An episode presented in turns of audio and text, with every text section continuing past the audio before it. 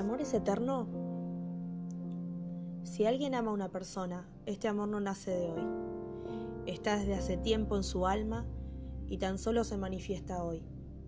Las almas que se aman no se separan, ni en el cielo ni en la tierra. Hace unos años había conocido este texto y fue muy significativo para mí justo en el momento, días después de haber perdido a mi madre. Y luego, ocho meses después, también perdí a mi padre. No hay edad ni tiempo ni madurez, ni nada que refleje el dolor de sentirse vacía, huérfana. Y era así como me sentía. La muerte es también parte de la vida.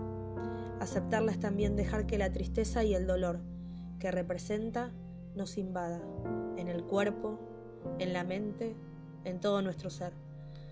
Puedo lamentarme y sentir ese dolor porque los he perdido o puedo alegrarme y sentir todo ese amor y agradecer por haberlos tenido.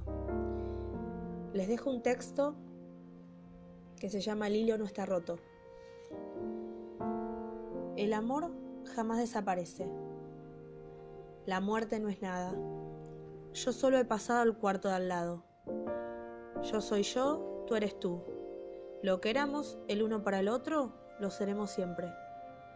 Llámame como siempre me has llamado Háblame como siempre me has hablado.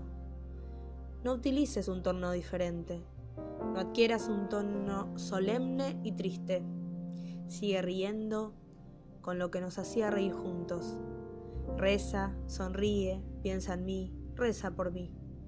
Que mi nombre se pronuncie en la casa como siempre, sin énfasis de ninguna clase, sin ningún rastro de sombra, la vida significa lo que significó siempre ella es lo que siempre fue, el hilo no está roto. ¿Por qué estar yo afuera de tu pensamiento? ¿Por estar simplemente fuera de tu vista?